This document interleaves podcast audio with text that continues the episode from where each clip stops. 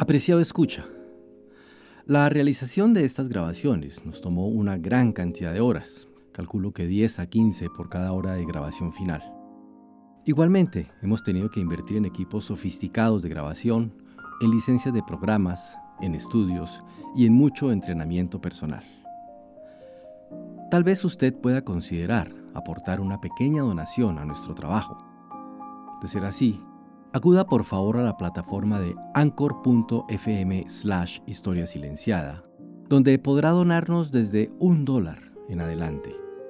Cualquier cantidad es una gran motivación para nosotros y un apoyo importante para continuar con este trabajo. Le repito la dirección tal y como se escribe, anchor.fm slash historia silenciada. Le agradezco de antemano su generosidad.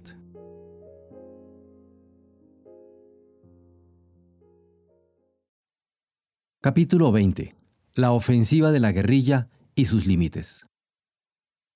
1. Se generaliza la lucha en Occidente. Durante los años 1979 y 1980, se fueron multiplicando las acciones armadas de la guerrilla en un país que se iba hundiendo sin pausa en el camino de la violencia. El ejército guerrillero de los pobres, sobre todo, que ya tenía varios años actuando en las zonas poco pobladas del norte del Quiché, se fue mostrando gradualmente más audaz en sus objetivos y sus métodos de lucha. Ya el 21 de enero de 1979, los guerrilleros se atrevieron a tomar Nevaj, un pueblo entonces de unos 4.000 habitantes, que es el mayor centro urbano del área que habitan los indígenas de la etnia Ixchil, en el centro de ese departamento. La ocupación duró varias horas que los guerrilleros aprovecharon para controlar la subestación de la Policía Nacional herir un agente y humillar públicamente a los restantes, hacer un mitin en el parque de Nevaj al que convocaron a toda la población y para ajusticiar al principal terrateniente del lugar, Enrique Brol Galicia, un hombre de 74 años de edad. Brol, que se resistió a concurrir al parque donde pretendían hacerle un juicio popular ante los vecinos, fue asesinado a sangre fría en la puerta de su casa que los guerrilleros saquearon a voluntad. En el discurso que en idioma ixchil hicieron los ocupantes del pueblo, llamaron a la guerra de ricos contra pobres, pidieron que la población se organizara y exigieron que los habitantes cooperaran con sus acciones. Luego se retiraron tranquilamente.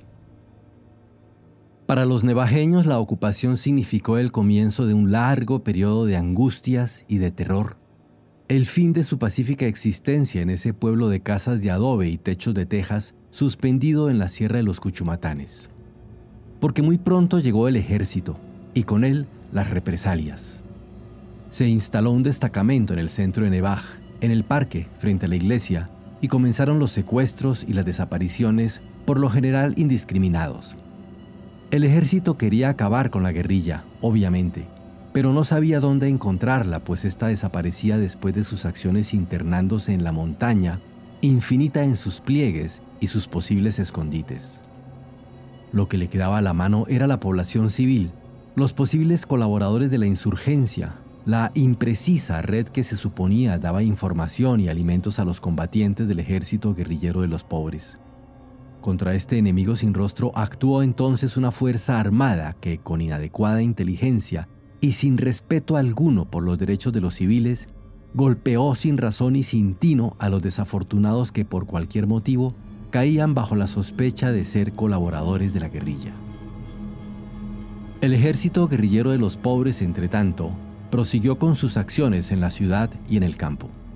Desde la zona de Ixcán, en la que se sentía seguro, en el área de reciente colonización cercana a la frontera con México, los guerrilleros siguieron tomando aldeas y haciendo mítines, extendiendo la red de los colaboradores que le proporcionaban alimento, información y el aporte de nuevos combatientes, hostigando a las pocas fuerzas de seguridad que inicialmente existían en la región.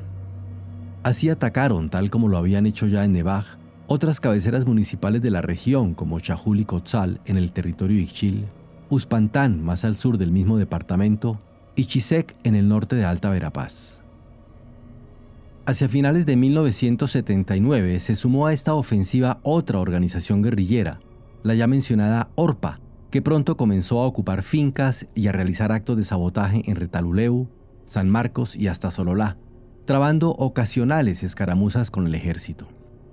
Las FARC aumentaron sus acciones en el Petén, en tanto que el Partido Guatemalteco del Trabajo efectuaba sus acciones solo en la ciudad de Guatemala y a veces en el vecino departamento de Escuintla.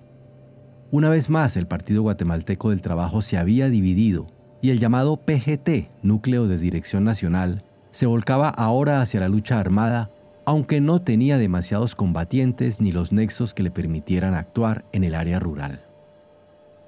La guerrilla operaba siempre con la misma modalidad, ocupando brevemente fincas o aldeas, donde realizaba acciones de propaganda y a veces ejecuciones, y se retiraba luego realizando actos de sabotaje y emboscando a patrullas del ejército o de las fuerzas policiales que recorrían las zonas rurales, haciendo estallar bombas Claymore a su paso y colocando minas personales en ciertas áreas.